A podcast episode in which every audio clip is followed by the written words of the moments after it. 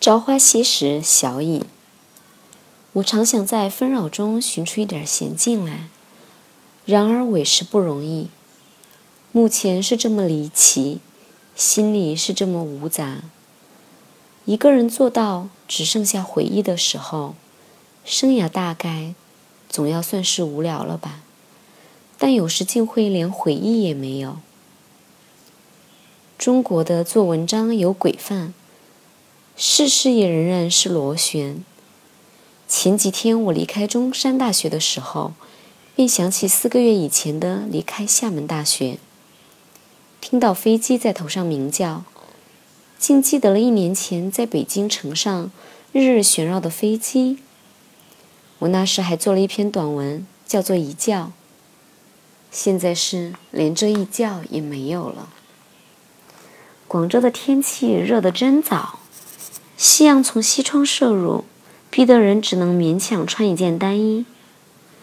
书桌上的一盆水横枝，是我先前没有见过的，就是一段树，只要浸在水中，枝叶便青葱的可爱。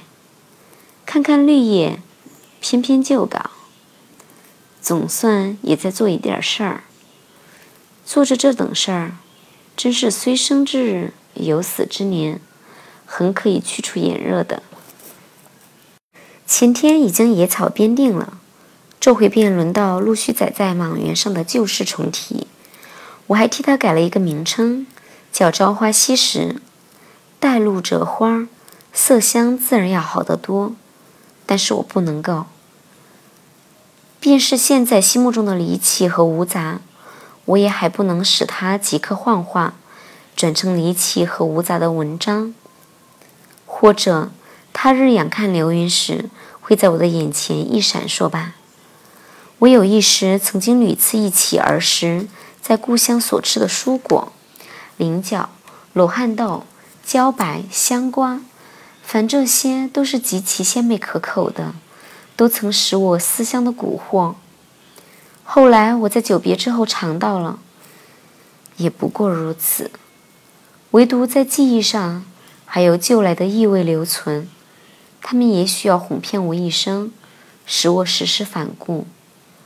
这十篇就是从记忆中抄出来的，与《史记》也许有些有些不同。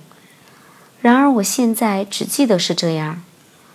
文题大概很杂乱，因为是或坐或缀，经了九个月之多，环境也不一。前两篇写于北京寓所的东壁下。中三篇是刘立中所作，地方是医院和木匠房；后五篇却在厦门大学的图书馆的楼上，已经是被学者们挤出集团之后了。